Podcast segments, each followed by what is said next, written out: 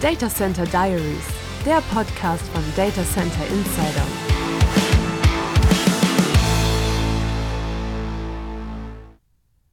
Spreche heute mit Bela Waldhauser. Den muss ich natürlich vorstellen, aber ich habe gedacht, ich mache das ein bisschen anders als normal, denn Bela hat ganz viele verschiedene ähm, Hüte auf. Ähm, die Insider wissen natürlich, wer er ist, aber trotzdem.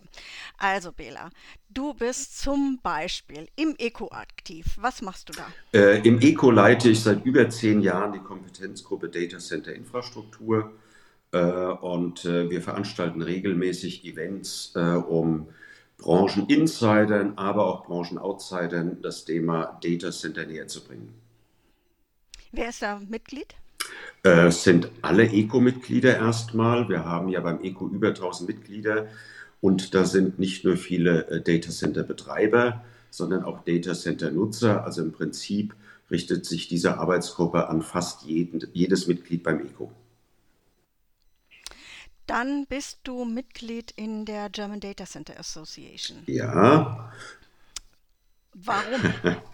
Weil sich in den letzten Jahren die German Data Center Association äh, stark etabliert hat. Ich habe dort keine äh, Führungsrolle, äh, möchte aber mitgestalten und äh, ich sage mal, alles, was wir für unsere Branche tun können, ist gut. Was unterscheidet für dich die äh, German Data Center Association von der Allianz zur Stärkung digitaler Infrastrukturen? Nun, die äh, Allianz zur Stärkung digitaler Infrastrukturen hat sich zum Schwerpunkt gemacht, nicht nur Rechenzentren zu vertreten, sondern die komplette digitale Infrastruktur. Unser Fokus liegt hier auch mehr bei den Entscheidern in Politik und Wirtschaft in Berlin, während die German Data Center Association sich ganz stark fokussiert hat auf das Thema Frankfurt-Rhein-Main, äh, aber auch Hessen und das differenziert die beiden ähm, Organisationen ein bisschen.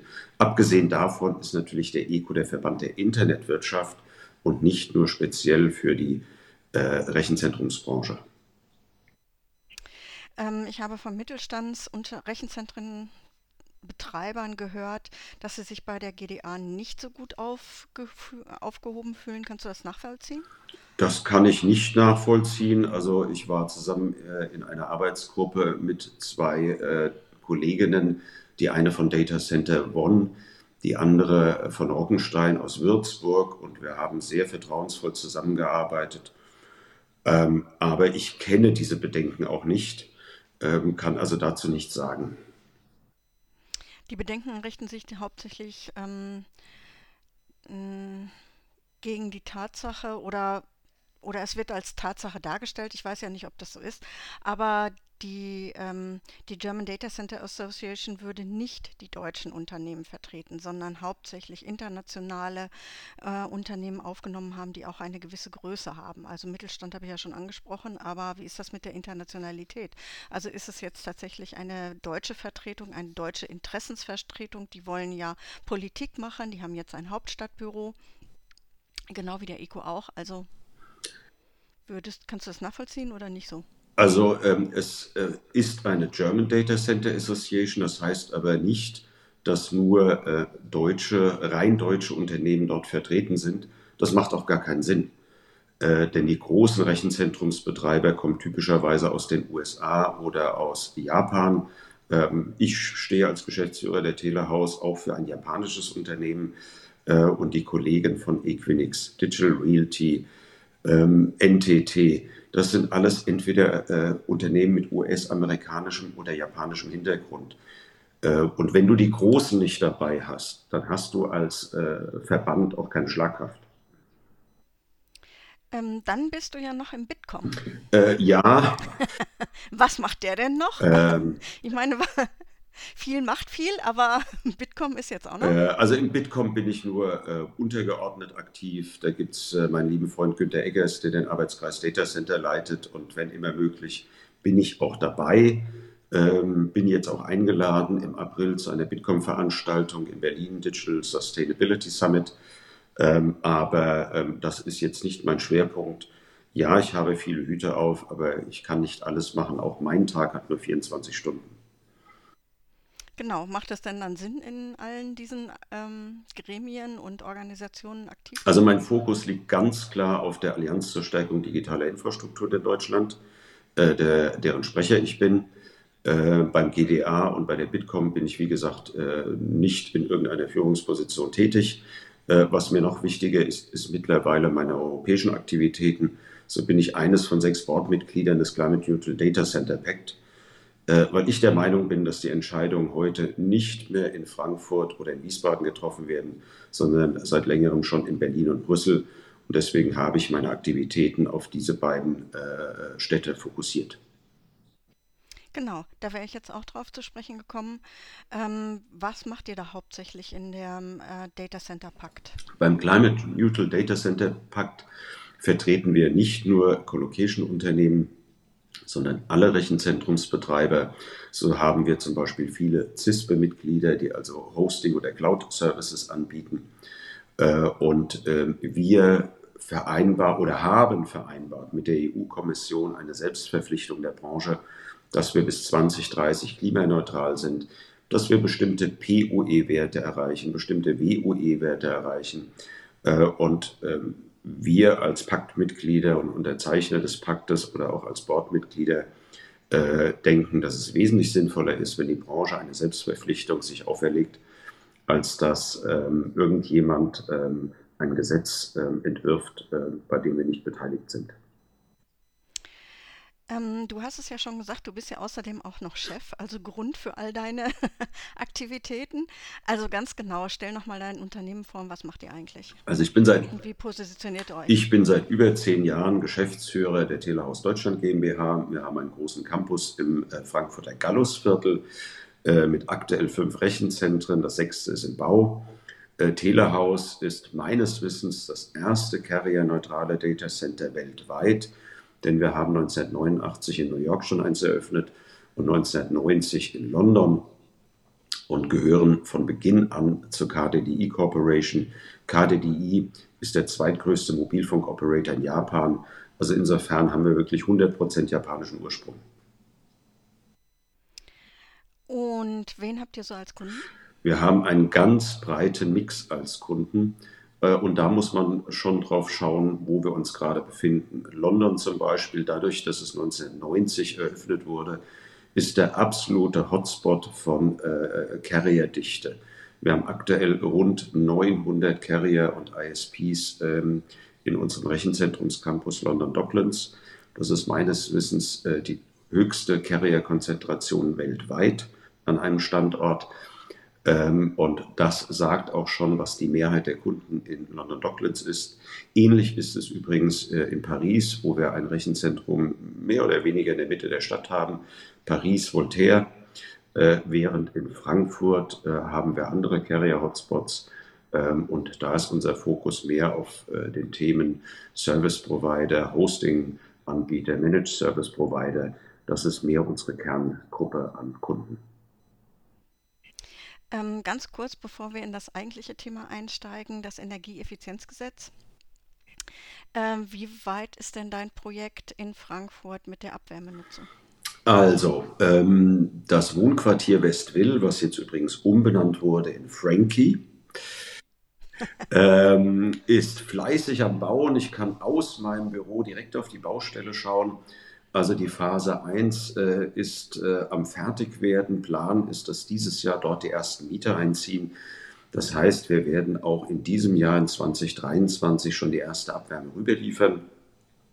Das Gesamtprojekt mit 1330 Wohnungen, drei Kindergärten, Läden für die Nahversorgung und einem Restaurant wird in zwei Jahren fertiggestellt werden dann werden dort ungefähr 3000 Menschen leben und arbeiten und von der Abwärme des Telehaus-Rechenzentrums versorgt werden.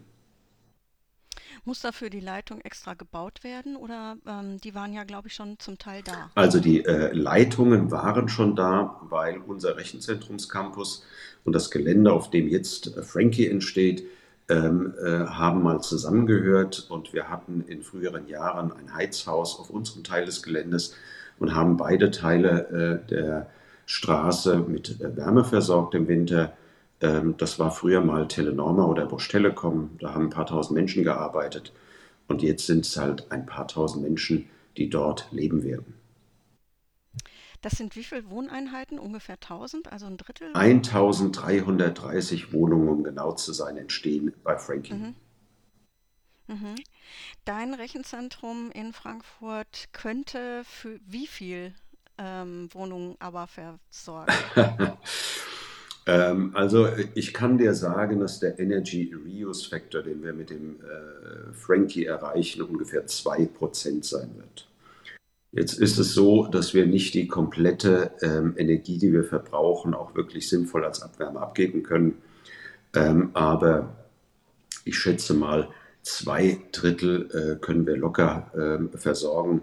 Das heißt, wir kommen auf ca. 100.000 Menschen, die wir mit Abwärme versorgen könnten.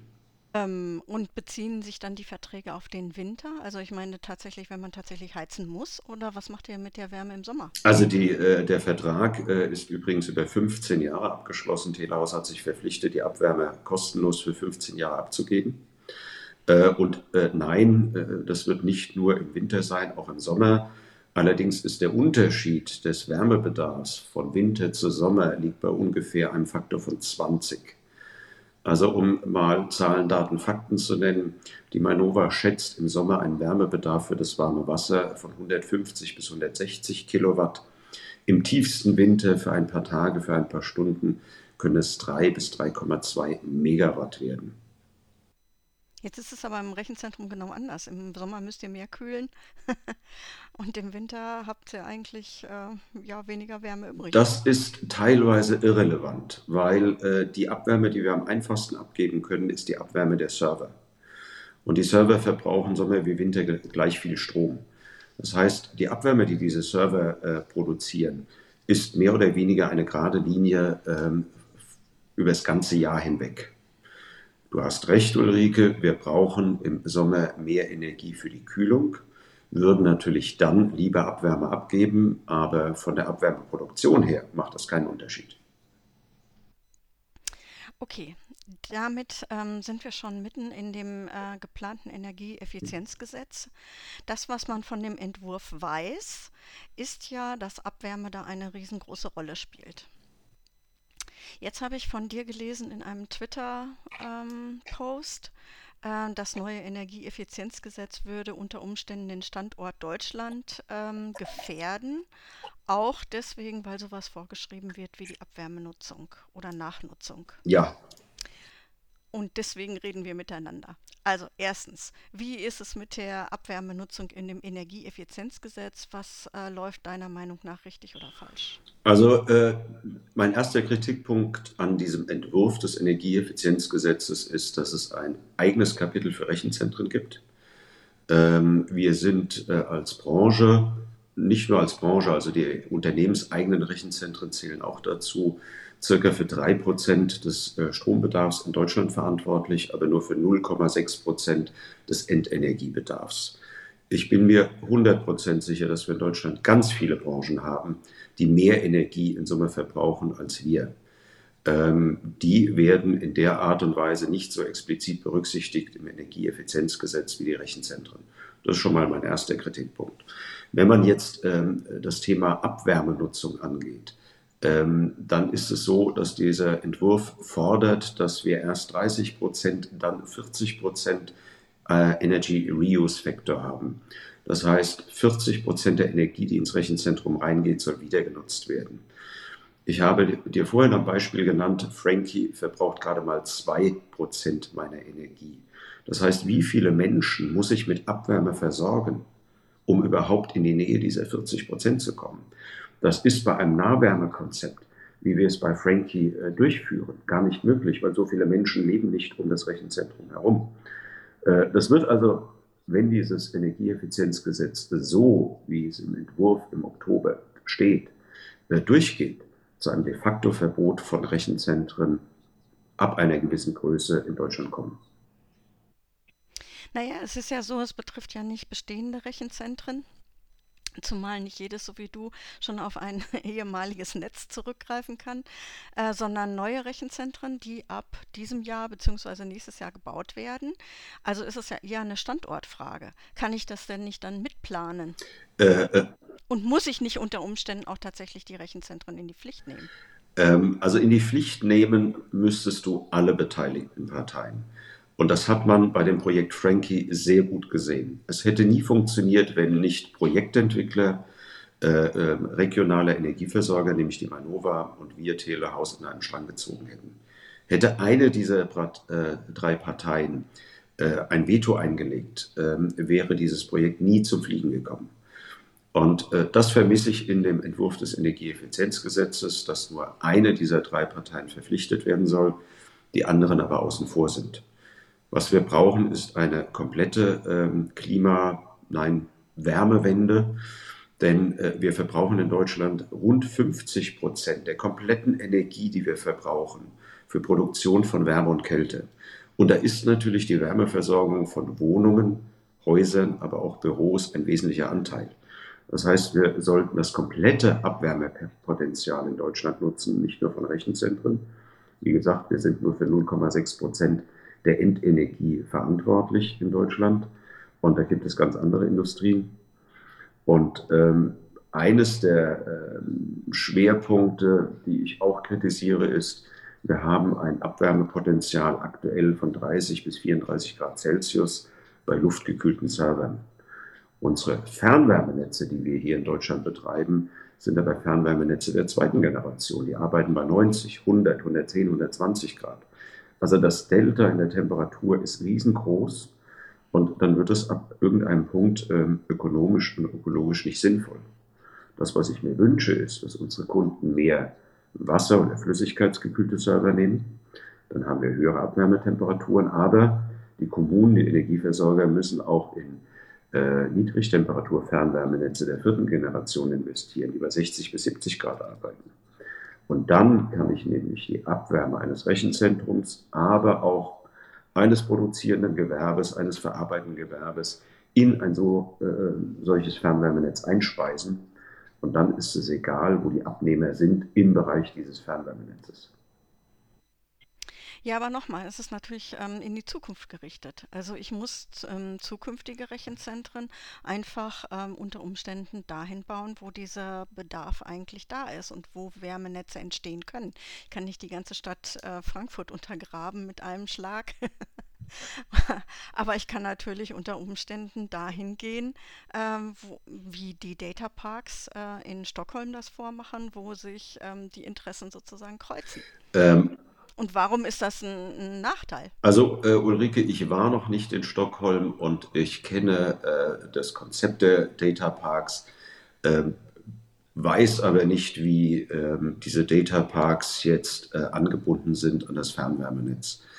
Äh, wenn ich mir Deutschland anschaue oder meinen Standort Telehaus in Frankfurt, äh, dann haben wir große Probleme, die ganzen Auflagen zu erfüllen, was Emissionen, Emissionen angeht, weil es ein Mischgebiet ist. Entschuldigung. Ich habe zum Beispiel vor kurzem an einem runden Tisch teilgenommen mit unserer hessischen Digitalministerin Christina Sinemus und vielen Vertretern von Bürgerinitiativen und Verbänden, die äh, das äh, Wachstum der Rechenzentrumsbranche gern etwas kanalisieren würden. So haben wir zum Beispiel in, äh, im Nordosten von Frankfurt, Bergen-Enkheim-Seckbach, äh, eine Ansammlung von Rechenzentren, die relativ nah an Wohngebieten sind, was den Bewohnern dort äh, ein absolutes Dorn im Auge ist. Ähm, und das ist mein größtes Argument dagegen, dass man Rechenzentren direkt an oder in Wohngebiete baut, weil die Bewohner wollen das gar nicht. Ähm, und ähm, meiner Meinung nach könnten wir viele Rechenzentren in Frankfurt problemlos an ein Fernwärmenetz anschließen. Aber nochmal, der Temperaturunterschied ist aktuell das Problem. Frankfurt von der Fläche her ist klein genug, dass wir ähm, die Rechenzentren mehr oder weniger alle anschließen können. Ähm, aber nochmal, also es geht ja darum, du hast ja gesagt, das ist ein Standortnachteil. Also offenbar scheint es ja in anderen Ländern zu funktionieren und auch andere Länder ähm, bekommen ein Energieeffizienzgesetz. Also die Holländer, die arbeiten daran, oder Niederländer, muss man ja lieber da sagen, oder die Österreicher arbeiten daran. Ähm, in Irland gab es ein Moratorium, in Singapur gab es ein, sogar ein Moratorium für Rechenzentrumsbau, wenn da nicht äh, entsprechende Auflagen ähm, erfüllt werden. Wir haben hier kein Moratorium. Also wir planen ein Energieeffizienzgesetz und es gibt große Teile der äh, Wirtschaft, die tatsächlich also diese Sicherheit über ein Energieeffizienzgesetz wollen. Also warum sollte es jetzt ein Standortnachteil sein? Ähm, ich habe überhaupt nichts gegen das Energieeffizienzgesetz. Äh, was mich wundert, ist der Alleingang der Bundesregierung. Äh, denn äh, auf europäischer Ebene, und da bin ich als Boardmitglied des Climate Neutral Data Center Pacts äh, nicht nur dabei, sondern mittendrin, arbeiten wir gerade an der äh, revidierten Version der Energy Efficiency Directive. Und auch die fordert bestimmte Parameter. Darüber hinaus haben wir uns als Branche selber verpflichtet, dass wir bestimmte POE und WOE-Werte einhalten. Der Pakt hat mittlerweile über 100 Unterzeichner. Äh, für mich stellt sich die Frage, warum wir jetzt einen deutschen Alleingang äh, auf Biegen und Brechen brauchen, wenn das auf europäischer Ebene im Laufe dieses Jahres sowieso passieren wird. Und äh, nochmal, ein Energy Reuse Factor von 40 Prozent ist aktuell ähm, absoluter Unsinn und nicht erreichbar, weil ich mit einem Nahwärmekonzept nie und nimmer auf diese, Temper auf diese, diesen Faktor komme. Was wäre die Alternative? Du sagst einen niedrigeren Prozentwert? Also äh, erstmal brauche ich alle drei Parteien, die äh, man dazu braucht, dass die an einem Strang ziehen und meinetwegen auch per Gesetz verpflichtet werden. Das heißt, es bringt nichts, wenn wir als Branche verpflichtet werden, die Abwärme abzugeben, äh, aber dann keine Abnehmer haben. Das ist für mich Feigenblatt-Politik, weil ähm, da passiert nichts. Und äh, ich bin daran interessiert, dass wir wirklich ähm, ähm, nachhaltige äh, Konzepte umsetzen und nicht nur irgendwas in ein Gesetz schreiben, was dann nie Wirklichkeit wird. Ähm, aber erstens mal so Freiwilligkeits. Ähm, ja, Verpflichtungen, die haben es ja so an sich, dass da nichts äh, nachfolgt. Also wenn einer das nicht ähm, einhält, ja, was passiert denn da? Nichts dann, was weiß ich, dann muss ich nicht unter Umständen sagen, wie viele Rechenzentren hat NTT in Deutschland? 22. Also wie viel davon würden ähm, den 1,3 PUI-Wert tatsächlich erreichen und was ist mit denen, die nicht erreicht die das nicht erreichen, werden die abgerissen? Nein, werden sie nicht. Also, also diese Selbstverpflichtung, die ist ja, ähm, ich meine, das kennt man der, aus der Lebensmittelbranche. Wenn da nicht ein Gesetzgeber da ist, dann passiert da also nur das, was alle tatsächlich freiwillig wollen. Und das ist im Moment, ähm, das ist manchmal ein Minimalkonsens, aber manchmal ist es eben auch nicht mal das. Also ähm, es gibt keine Handhabe, irgendwie dagegen vorzugehen. Und wenn man nicht die Abwärmenutzung vorschreibt, auch dann tut sich nichts. Und tatsächlich muss sich ja in der Planung von Rechenzentren offenbar was ändern. Also ich muss unter Umständen mitdenken, wo, was mache ich mit meiner Wärme? Ich, ich emittiere Wärme, eigentlich ja grüne Wärme, wenn man so will, weil schon mal äh, vor, schon mal Energie dafür benutzt wurde und die wird einfach, die verpufft einfach, wie Stefan Rewemann das immer so schön sagt. Also für, für nichts und wieder nichts. Also muss ich dafür sorgen, muss ich unter Umständen sektorübergreifend denken und muss auch anders planen.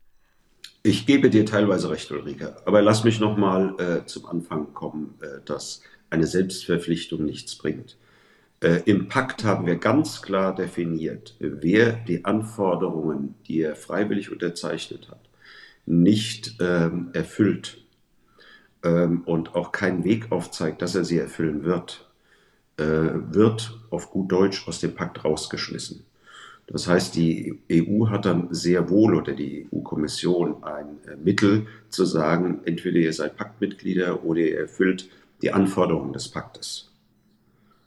Ähm, was das Thema Abwärmenutzung angeht.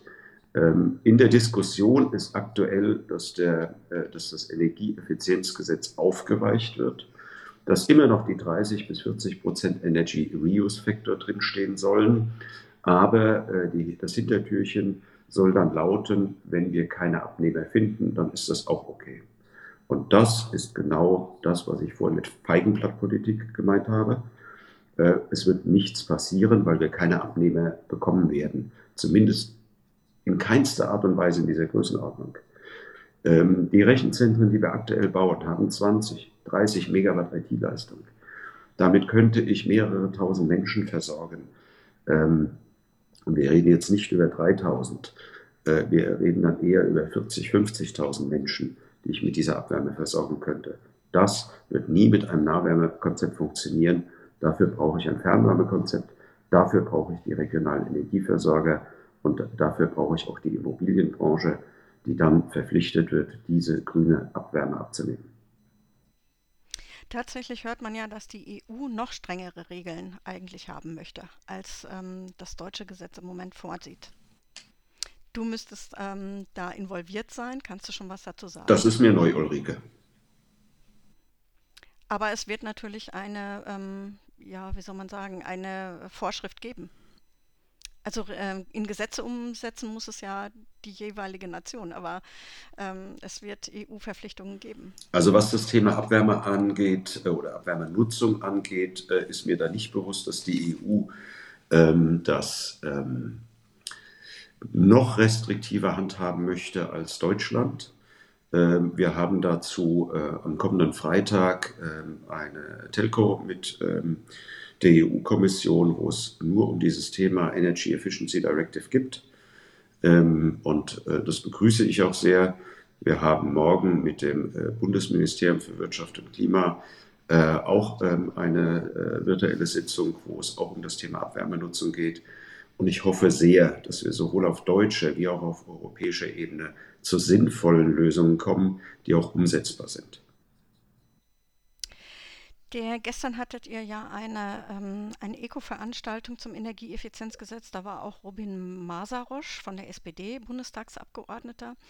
Und du hattest gesagt, ähm, du kritisierst, dass im Energieeffizienzgesetz die Datacenter-Branche als solche genannt wird und einzelne Vorschriften dafür bekommt. Er sagt, das ist nur ein Nachziehen. Für andere Branchen gibt es längst Vorschriften, wie die mit ihrer Energie hauszuhalten haben.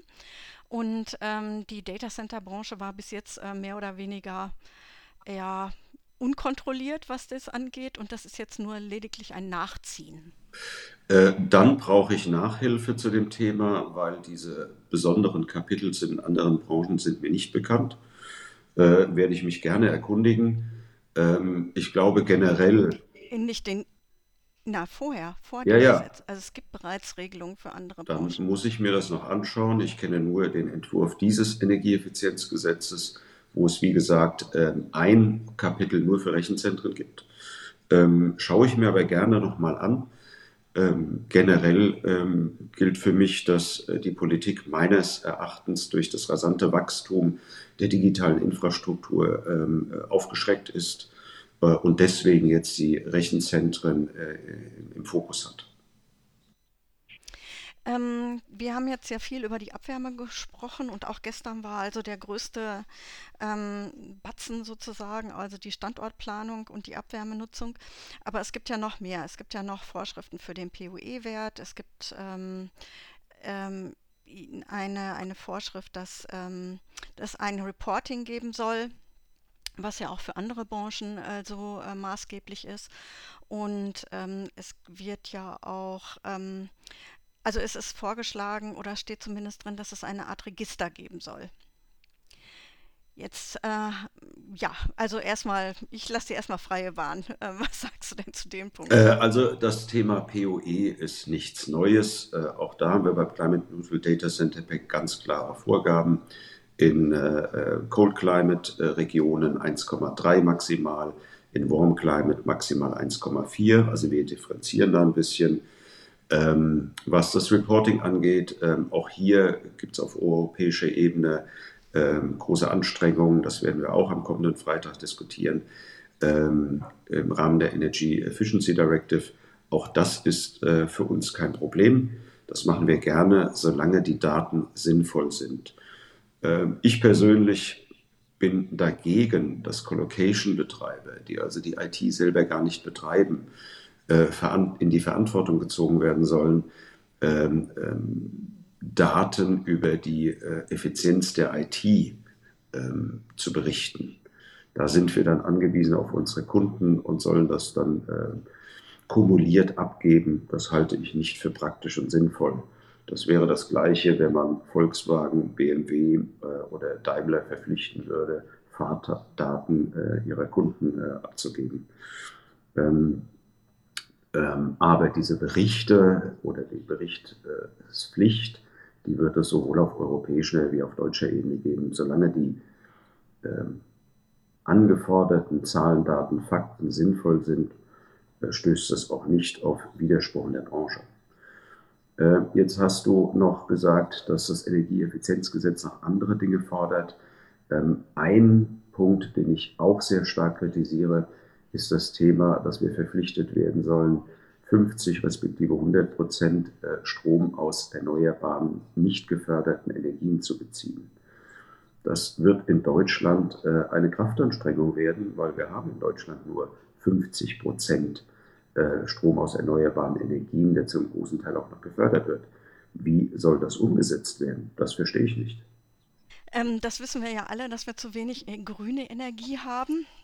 Äh, das kann ich jetzt auch nicht ändern, das kannst du auch nicht ändern, ähm, aber unter Umständen äh, lässt sich das ja noch anpassen. Also das wäre zum Beispiel einer der Punkte, die ihr fordern würdet, ähm, der Ausbau erneuerbarer Energien. Und müsst ihr da nicht auch in die Pflicht genommen werden? Also ich meine, Rechenzentren haben große Dachflächen, ähm, könnten unter Umständen irgendwo in der Gegend stehen mit ganz viel Photovoltaik und Wind drumherum. Äh, man kann unter Umständen tatsächlich auch ähm, Gebäude nutzen im kleinen Bereich wie Wind Windräder wissen wir ja auch.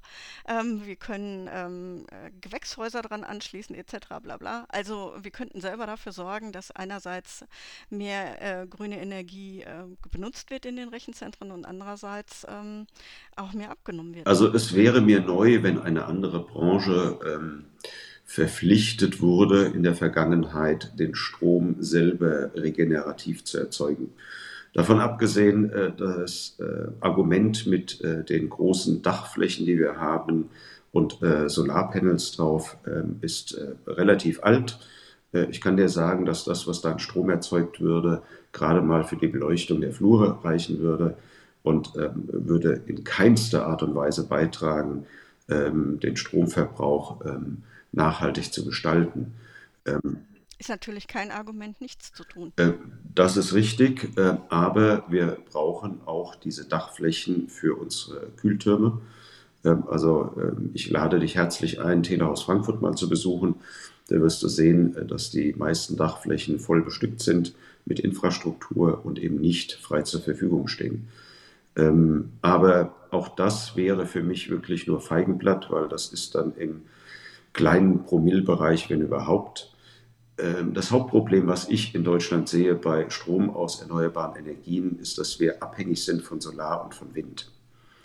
Jetzt ist es so, dass äh, wir Gegenden haben in Deutschland, wo wir sehr viel Wind haben, zum Beispiel in der Nordsee, es aber nicht schaffen, den Wind äh, in den Süden zu bringen oder den Strom aus diesem Wind in den Süden zu bringen.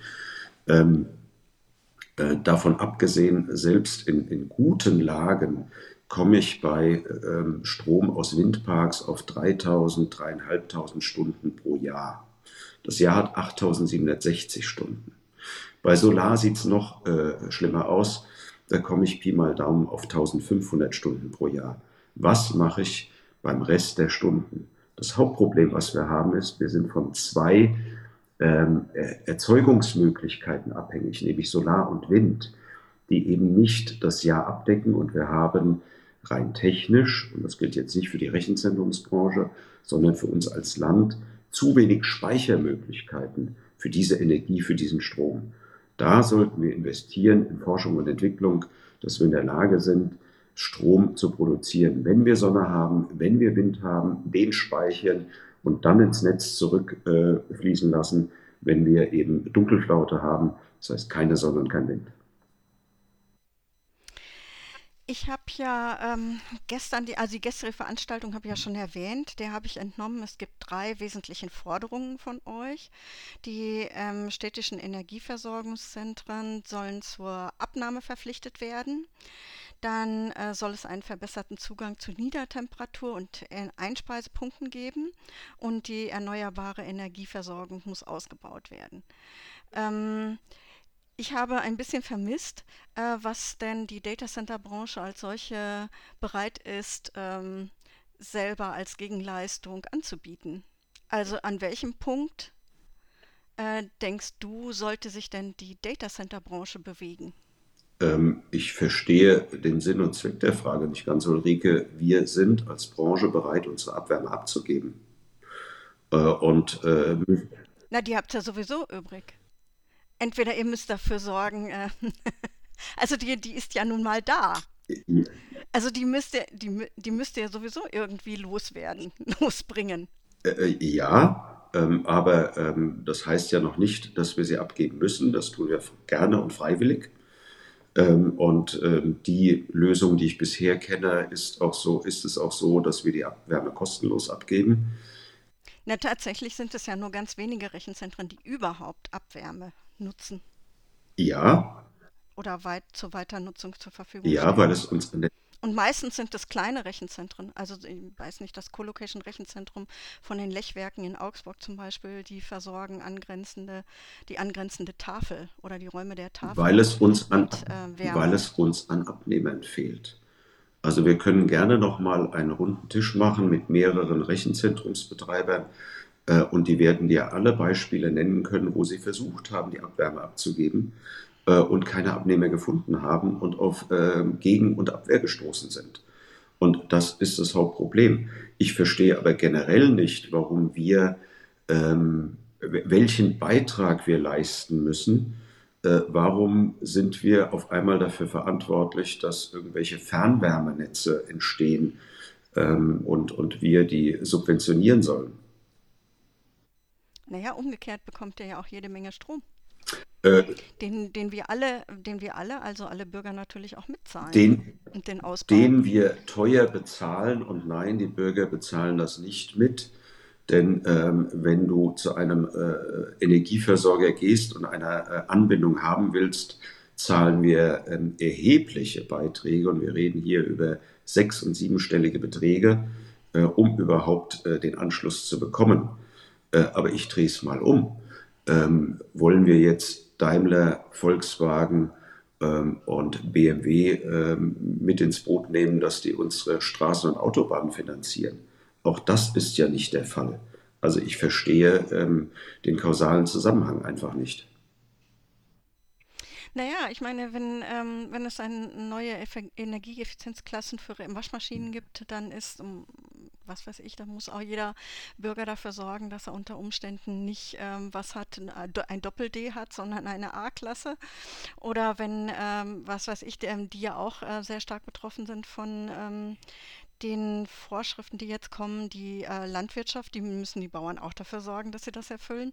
Also ich meine, ähm, ich sehe noch keine ähm, Bereitschaft tatsächlich der ähm, Data Center Branche etwas für, äh, sagen wir, für unsere Zukunft zu tun. Denn ähm, ich meine, äh, Energieeffizienz ist ja nicht unbedingt etwas, äh, ist ja kein Selbstzweck, sondern das machen wir ja, um die Umwelt zu entlasten. Da hast du vollkommen recht, Ulrike, aber jetzt vermischen wir zwei Sachen. Das eine ist die Abwärmenutzung, ähm, äh, was wir die ganze Zeit diskutiert haben. Und wir sind als Branche und jeder einzelne Rechenzentrumsbetreiber, den ich kenne, äh, ist gerne bereit, die Abwärme abzugeben. Und das andere ist die Energieeffizienz. Ähm, wir sind als Branche deutlich effizienter als die meisten unternehmenseigenen Rechenzentren. Das heißt, wir sorgen schon dafür. Aber wenn wir gerade beim Thema Effizienz sind, wir hatten vorhin den geforderten POE-Wert von 1,3. Das heißt, bei einem POE-Wert von 1,3, um es mal einfach zu machen, verbraucht die IT unserer Kunden 100 Kilowatt und wir brauchen nochmal 30 Kilowatt für Klimatisierung, Kühlung und alles andere. Wir reden jetzt immer nur über die 30 Kilowatt, die wir verbrauchen und die Energieeffizienz, die von uns als Betreiber gefordert wird. Wir reden nicht über die 100 Kilowatt, die unsere Kunden verbrauchen. Warum nimmt man nicht die äh, Hersteller von IT, Hard- und Software in die Pflicht? Ähm, dass äh, die Hard- und Software. Auch dafür gibt es was. Also dann, das Energieeffizienzgesetz hat auch einen Passus über Server zum Beispiel. Ja, und was genau wird da gefordert? Ähm, ich glaube, der Austausch oder der, ähm, also ich weiß es nicht ganz genau, müsste Also es geht, Also zumal wir, aber ich weiß, dass es einen Passus gibt, also es gibt Vorschriften dann dafür und ähm, das reicht ja in dem, dem Fall. Äh, nein, das reicht nicht, weil meines Wissens geht es hier um die Circular Economy, dass eben die Server nicht nach fünf Jahren äh, schlicht und einfach verschrottet werden, sondern wieder genutzt werden. Das ist auch auf EU-Ebene ein wichtiger Punkt, weil wir ja äh, Hunderttausende Millionen Server jedes Jahr in den Rechenzentren installieren. Ähm, aber zum Thema Effizienz von Hardware und Effizienz von Software gibt es meines Wissens keine Regelung. Und da sollte man ansetzen, weil wenn wir schon über Effizienz reden, dann ist doch jede Kilowattstunde, die wir nicht verbrauchen, effizienter, als dass wir über Abwärmeverpflichtung und sonst was diskutieren dazu. Ja, aber was du jetzt tust, das ist natürlich mit dem Finger auf, auf andere zeigen. Ich möchte wissen, wo, was, wo sich denn die Datacenter-Branche bewegen soll. Deiner ich, Meinung. Ich äh, zeige nicht äh, mit dem Finger auf andere. Ich versuche nur, das als Komplettpaket zu sehen. Und das Komplettpaket fängt eben beim Verbrauch an. Äh, wir als Branche haben schon erhebliche Fortschritte bei der Energieeffizienz äh, erzielt. Ähm, da würde ich mir wünschen, dass bei der IT, Hard- und Software noch mehr passiert. Ähm, ähm, ein ganz wichtiges Thema ist zum Beispiel das Virtualisieren von Servern, um eben die Auslastung der CPU deutlich zu steigern. darüber wird nur geredet, das sehe ich in keinem äh, äh Gesetz. Und ansonsten neben den Steigerungen der Energieeffizienz, die wir als Branche haben, sind wir nochmal bereit, die Abwärme gerne abzugeben. Wir brauchen aber Abnehmer. Ja, an, an dieser Stelle muss ich aber nochmal darauf hinweisen, also ihr werdet effizienter, aber letztendlich wächst die Anzahl der Rechenzentren und auch die der ähm, geforderten ähm, Energie, die dafür notwendig ist, ähm, IT zu verarbeiten, weil wir einfach mehr IT bekommen und noch mehr bekommen werden durch die Digitalisierung etc. Also letztendlich äh, ist es ein Wachstumsmarkt, ein sehr starker, der, das Wachstum ist sehr hoch und damit steigt auch der Energiebedarf, also erheblich an. Und du sagst, im Moment sind es ungefähr 3 Prozent in, ähm, in Deutschland. Ich glaube, in Europa sind es ungefähr 4 Prozent insgesamt. Wir, wir reden. Wir, Und weltweit 2. Wir reden, also, wir reden vom Strom, Stromverbrauch. Ist, beim Energie, genau, beim ja, Energieverbrauch ja, sind wir bei 0,6 Prozent. Okay, also Stromverbrauch. Da, in, zugegeben. Aber tatsächlich ist es so, dass es Prognosen gibt, dass der Verbrauch der IT auf 20 Prozent ansteigen könnte. Also es ist eine sehr, sehr hohe Wachst ist das ein sehr hohes Wachstum da und äh, das Problem steigt damit natürlich. Und wenn man das nicht jetzt in den Griff bekommt, dann wächst es sozusagen unkontrolliert. Also nochmal die Frage, an welcher Stelle sollte sich deiner Meinung nach denn die gesamte Branche in Richtung Energieeffizienz beziehungsweise auch ähm, Umweltschutz ähm, bewegen? Also, ähm, fangen wir mal an, weil du hast jetzt verschiedene Stichworte genannt. Ähm, die 20 Prozent bei der aktuellen Politik der Bundesregierung sehe ich nicht, weil ähm, wir werden bei den Vorgaben dieses Wachstum nicht erreichen. Das Wachstum wird sich verlangsamen. Ich gebe dir aber recht, wir brauchen natürlich mehr Rechenzentrumskapazitäten, weil jeder, du, ich, alle Zuhörer äh, sehr viel ähm, ähm, digitale Leistungen und damit Infrastruktur in Anspruch nehmen. Ähm, was die Energieeffizienz angeht, so haben wir ähm, als Branche schon sehr, sehr große Fortschritte erzielt. Ähm, das, was uns jetzt noch hindert, weiter nach unten zu kommen, zum Beispiel beim, im Bereich PoE, sind die hohen Redundanzen, die von unseren Kunden gefordert werden. Zum Teil auch die geringe Auslastung. Aber das möchte ich jetzt mal beiseite lassen. Ähm, ich glaube, wir können hier wirklich einen Quantensprung nur erreichen, wenn unsere Kunden mehr Wasser- oder flüssigkeitsgekühlte Server nehmen, äh, weil dann A, die Temperaturen wesentlich höher sind, mit denen die gekühlt werden. Ähm, ähm, das Ganze ist deutlich effizienter, weil ich eben keinen Mediensprung mehr habe, dass ich von kaltem Wasser auf kalte Luft gehe. Und ähm, Flüssigkeit sowieso ein wesentlich besseres Medium ist zur Wärmespeicherung als Luft. Ähm, dazu kommt noch, dass dann die Abwärme ähm, wesentlich höhere Temperaturen hat, äh, es also für uns einfacher wird, die in Nah- oder Fernwärmenetze einzuspeisen. Also für mich ist das ein wesentlicher Punkt. Nur wir können unseren Kunden aktuell nicht vorschreiben, dass sie wassergekühlte Server einsetzen. Und Habt ihr denn ein Angebot? Der, also ich habe jetzt gelesen, in Dänemark gibt es jetzt das erste Dachrechenzentrum mit einer ähm, Tauch, ähm, also Immersion Cooling als Tauchlösung, also als Angebot für die Kunden, ein erstes Co-Location-Rechenzentrum. Das ist richtig, das ist die Global Connect. Äh, aber wir haben auch in Deutschland äh, ein Rechenzentrum unweit von Frankfurt in Limburg, äh, welches mit wassergekühlten Servern arbeitet. Alle, du meinst das von OV, OVH Cloud? OVH. Mhm. Ähm, aber äh, unsere Kunden fordern das aktuell noch nicht. Ich habe, aktu ich habe derzeit einen Kunden, mit dem wir darüber diskutieren, wie wir das umsetzen können. Ähm, aber alle anderen verbringen immer noch ihre luftgekühlten Server rein. Und ich kann jetzt nicht spekulativ ein Rechenzentrum für wassergekühlte Server äh, bauen für zig Millionen, wenn der Bedarf noch nicht da ist. Also da sehe ich ganz, ganz große Ansatzpunkte. Wie gesagt, zum einen deutlich energieeffizienter, zum anderen wesentlich höhere Abwärmetemperaturen, die wir dann einfacher einspeisen können. Ähm, Nochmal, wir sind ja gestartet ähm, mit der Frage oder du mit, mit der äh, These, dass das äh, neue Energieeffizienzgesetz also den Standort ähm, oder Deutschland als Rechenzentrum-Standort gefährdet. Ähm, frage ich mal umgekehrt, wo ist denn die Chance für das Energieeffizienzgesetz? Oder was könnte man bestenfalls erreichen damit? Also aus meiner Sicht äh, macht es A keinen Sinn, dass Deutschland hier einen Alleingang macht, wo auf europäischer Ebene im Laufe dieses Jahres die revidierte Version der Energy Efficiency Directive verabschiedet wird. Da sollte man lieber gemeinsam arbeiten, als äh, die Bemühungen zu zersplittern. Ähm, zum anderen wird jedes Gesetz nur dann äh, eine Wirkung zeigen, und darauf kommt es mir an, wenn man alle beteiligten Parteien einbezieht.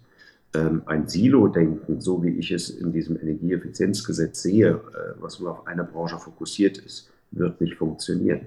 Ich habe eben das Beispiel gebracht, dass ich mir wünsche, dass meine Kunden mehr wassergekühlte Server einsetzen.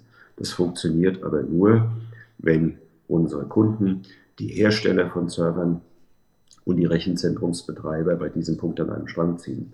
Das Gleiche gilt für die Abwärmenutzung. Ich hatte es schon mehrfach erwähnt. Eine Branche zur Abwärmeabgabe zu verpflichten, ist schön und gut, funktioniert aber nicht, wenn es keine Abwärme gibt, äh, keine Abnehmer gibt, wenn wir keine Infrastruktur haben, um diese Wärme zu verteilen. Und auch hier müssen alle Parteien an einem Strang ziehen. Immobilienbesitzer, Projektentwickler, die Energieversorger und die Rechenzentrumsbetreiber. So im schlimmsten Fall, also wenn du sagst, ähm, das ist standortgefährdend, was passiert dann? Also ich glaube, dass was passieren wird, ist, dass dieses Gesetz so aufgeweicht äh, wird, dass es ähm, äh, keine Wirkung zeigt. Und das ist das, was ich nicht möchte. Wenn ein Gesetz kommt, möchte ich, dass es auch Wirkung zeigt. Und nochmal, es funktioniert nur, wenn man auch die anderen Parteien dazu verpflichtet, die Abwärme, die wir produzieren, die wir gerne abgeben, äh, auch ähm, abzunehmen. Äh, Nochmal, äh, wenn das Gesetz so käme, wie es ähm, in, dem, in dem ersten Entwurf war, oder jetzt ist, glaube ich, gibt es ja schon mal ähm, eine Erweiterung im Januar. Jedenfalls hat die Frau, muss ich jetzt eben schnell nachschauen, äh, Anke Dumberg, Dumbuschberg von ja. den Linken, die hat ähm, gesagt, es gibt eine neue Fassung ähm, wegen der Abwärme mit, mit neuen Regelungen für die Abwärmenutzung im, seit Januar. Ich habe es noch nicht gesehen. Ähm, also wenn das in dieser Form kommt, dann nochmal, was, äh, was gefährdet dann genau die, äh, den Standort den Rechenzentrumsstandort Deutschland? Also, wenn es in der Version. Die, die, die werden nicht alle, also, also, du wirst nicht aus Frankfurt weggehen. Äh, nein. Ähm, aber äh, nehmen wir mal die Version, äh, die wir im Oktober bekommen haben, wo die Abwärmeabgabe respektive der Energy Reuse Factor von 40 Prozent festgeschrieben war. Ähm, wir können eine ganz einfache Rechnung machen. Ich habe, baue ein Rechenzentrum mit einem Megawatt, äh, kann ich mir genau ausrechnen, wie viel Abwärme die IT hat. Und ich bräuchte dann im Winter 100 Prozent Abnahme dieser Abwärme um auf die 40% Energy Reuse Factor zu kommen. Und das würde reichen, Pi mal Daumen, um äh, Frankie, also 1330 Wohnungen, 3000 Menschen zu versorgen. Alles, was größer ist als ein Megawatt, und wir bauen größer, weil äh, unsere Kunden und wir privat und beruflich mehr brauchen, äh, würde dann nicht mehr gebaut werden können. Die revidierte Version, äh, die du eben angesprochen hast, ähm, vom Januar, äh, sieht schon vor, dass dieser Energy Reuse Factor nur dann zum Tragen kommt, wenn ähm, wir auch dann Abnehmer haben. Wenn wir nachweisen können, dass wir keine Abnehmer haben, dann äh, ist das nicht mehr relevant. Und das ist das, was ich jetzt schon mehrfach als Feigenblattpolitik bezeichnet habe. Denn wir werden diese Abnehmer nicht haben und es wird zumindest nicht in dem Umfang und es wird dann nichts passieren. Und das ist nicht das, was ich will. Habe ich ein Argument für oder gegen das Energieeffizienzgesetz aus deiner Sicht übersehen? Möchtest du was hinzufügen? Ich glaube, wir haben alles diskutiert. Dann bedanke ich mich recht herzlich. Vielen lieben Dank, Ulrike.